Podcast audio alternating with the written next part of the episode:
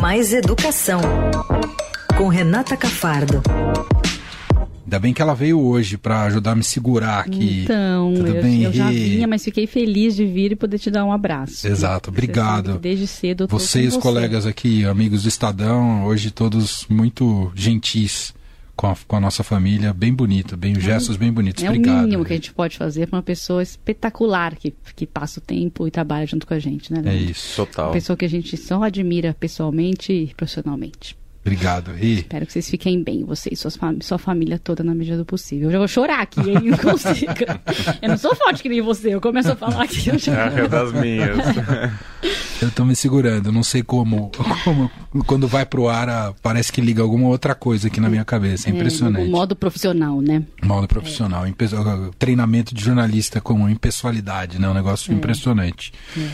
Bom, entrando no assunto da sua coluna, a gente vem acompanhando e você vem fazendo essa cobertura diariamente, né? Sobre os desdobramentos, todas as consequências relacionadas à greve na USP. Ah, já é um sinal de fim de greve, viu agora a a, a capa do Estadão, é isso? Acabou ou não acabou? Não, não acabou. Não sei se é fim de greve, viu? Tá muito difícil de analisar.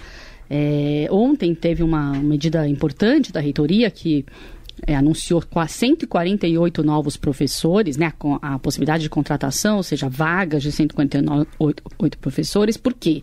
Né, qual que é uma das grandes pautas dos alunos? São os alunos que estão em greve, é bom deixar em cla- a claro, né, não são os professores. Até teve uma aprovação da Associação de Docentes da USP, a greve, mas a associação não representa nem a maioria dos docentes.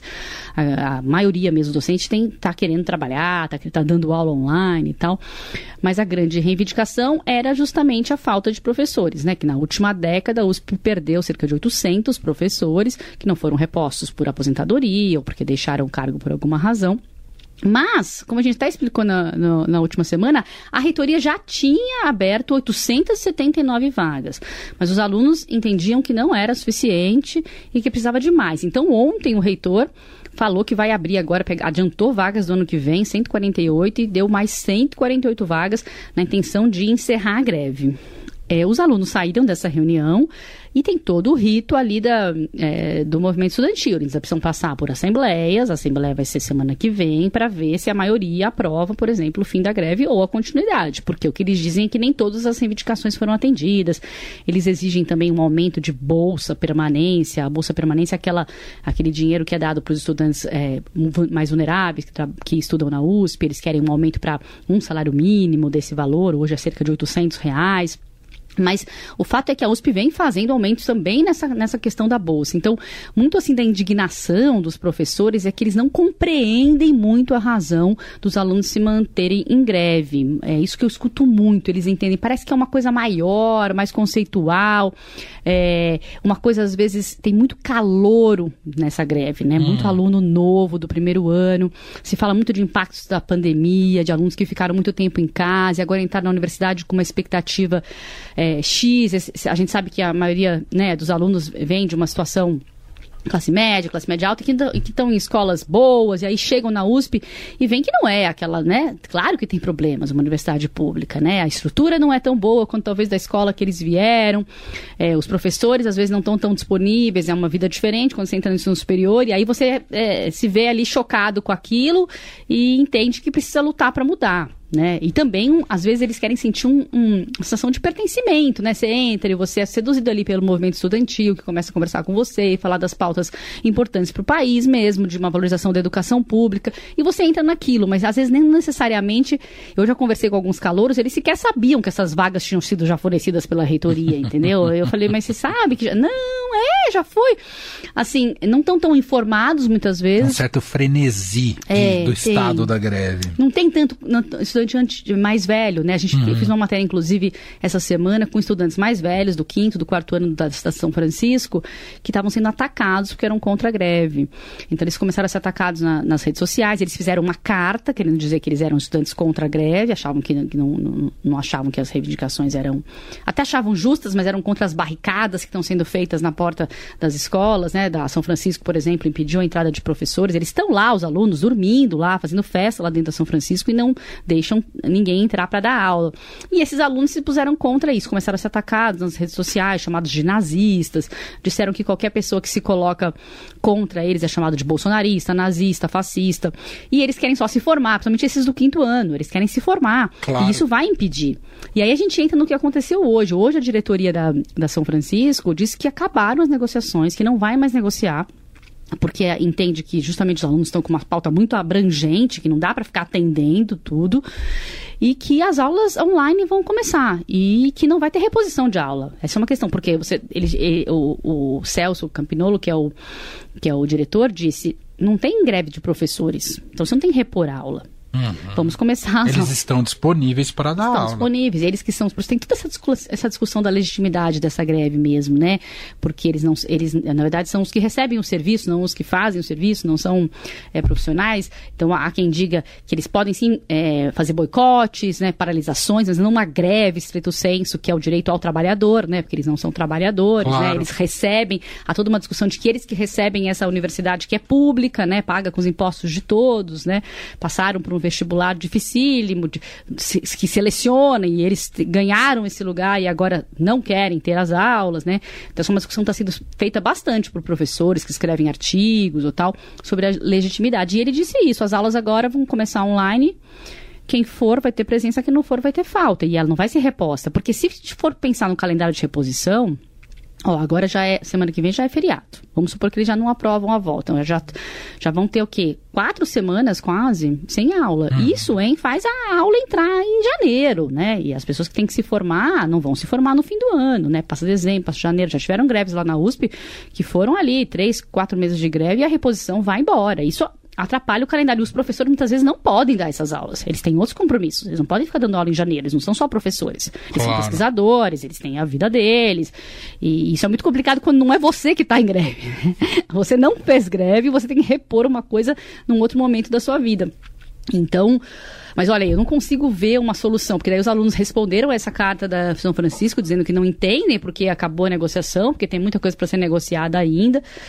Mas tem uma coisa que a gente sabe sobre greve, né? A greve que se estende muito, ela perde força, né? Uhum. Você vai perdendo a, é, força mesmo, né? Porque se você já conseguiu algumas coisas que você pede, e você vai estendendo, as pessoas vão se cansando, é cansativo você ficar fazendo piquete por quatro, cinco semanas. Alguém deve estar tá bancando isso, não sei se pais ou o próprio centro acadêmico tem recursos é, para isso. recursos, muitas vezes tem recursos, ou tem até às vezes partidos, né, envolvidos em alguns, alguns membros do, do centro acadêmico, e isso também vai se esgotando, né, mas mesmo o cansaço, sim, né, sim. É, as pessoas se estão numa empolgação, essa empolgação passa, né, uhum. é, e, e não tem, e as reivindicações vão sendo atendidas, mas ainda, né, poxa, já deu isso, já deu aquilo, começa a perceber que fica um impasse toda vez que vai para negociação, que tinha que dar, a reitoria já deu.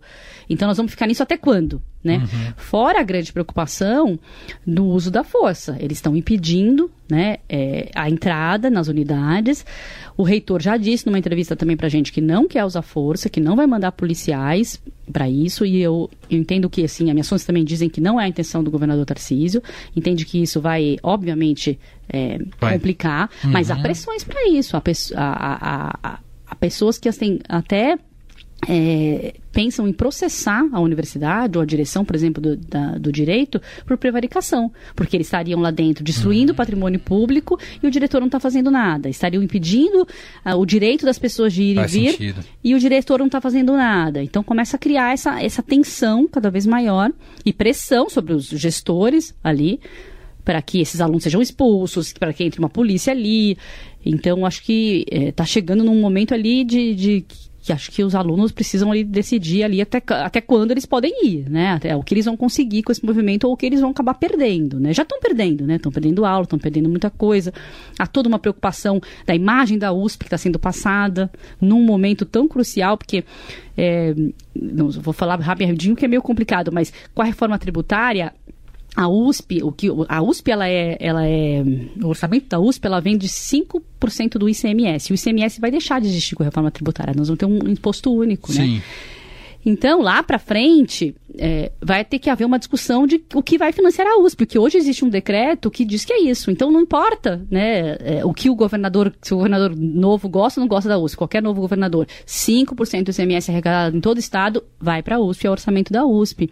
E, a, e as universidades, isso também na Unesp, na Unicamp, cada um com a sua porcentagem, as universidades e o governo do estado vão ter que rediscutir isso. Uhum. Como é que vai ser o, a, o financiamento da universidade a partir de então? E é isso que garantiu a autonomia da universidade, garantiu a gente ter universidades que são as maiores da América Latina. Então, num momento desse, ela vai sendo enfraquecida com, esse, com essa imagem de, de baderna, né? De, de confusão, de impedimento de ir e vir, de questionamentos sobre a sua precariedade. Tudo isso abala a claro, imagem da universidade claro. para aqueles opositores à universidade pública, né? Tanto numa extrema direita que acha que a universidade tem que ser paga, tem que ter mensalidade, já começa a dizer, olha aí, tá vendo? Tá pagando para esses caras, né? Uhum. Então a defesa da universidade pública fica, fica é, de alguma forma atingida, né? Fica é, é, é, essa é uma preocupação geral que isso esteja acontecendo para essas discussões futuras de que a universidade precisa ter muitos recursos. E, e, tem bastante contaminação política partidária dentro da greve ou não? Pelo que você não, apurou, não nada Renata? muito claro assim, não. Entendi. Não. Mas sempre o movimento estudantil está ligado de alguma forma, isso é legítimo, não tem problema que claro. ele esteja ligado a partidos claro. ou tenha interesses ali políticos, né?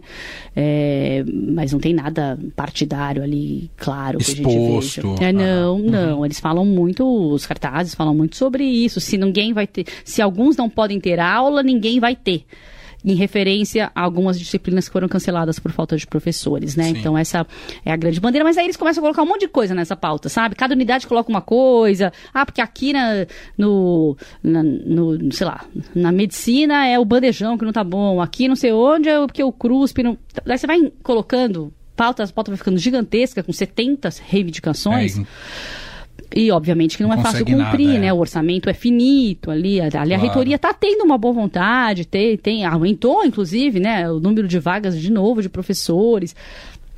Eu não sei, eu acho que tem muito de entender essa geração. Essa greve tem muito dessa compreensão dessa geração de jovens que está entrando agora na universidade, que uhum. veio de um, de um pós-pandemia, que ficou muito em casa, que tem todas aquelas questões que a gente já discutiu aqui de dificuldade de lidar com frustração, de querer tudo do jeito deles, de querer resolver é, de uma forma muito imediata e ainda junto com redes sociais, com, com polarização do país, né? Tudo isso se junta e, e dá um, um, caldo ali não muito legal, né? Vamos torcer para que seja resolvido logo. Uma última pergunta: chances disso alastrar para a Unicamp? Olha, tem, uh, nessa semana teve uma, né, um, um, caso, um inclusive, um episódio grave né? lá, né? Uhum. De um professor que levantou a faca para um aluno que tentou fazer uma paralisação. É absurdo, né? Lastimável, ele está sendo investigado, esse professor já foi afastado.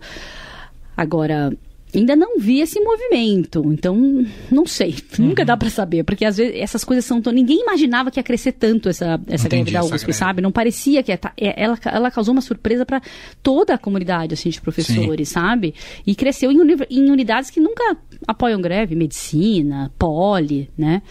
Normalmente é FEFELESH, né? É, normalmente é mais FEFELESH, que foi onde começou e é onde sempre começa, e, e as unidades de humanas, né? E foi para outras é muito fortes. Então não consigo te responder se vai se alastrar. Eu acho que se ela baixar um pouco agora, é, com esse com essa a, atendimento da reitoria a alguma das reivindicações, acho que não tem nem como alastrar para outros lugares. É.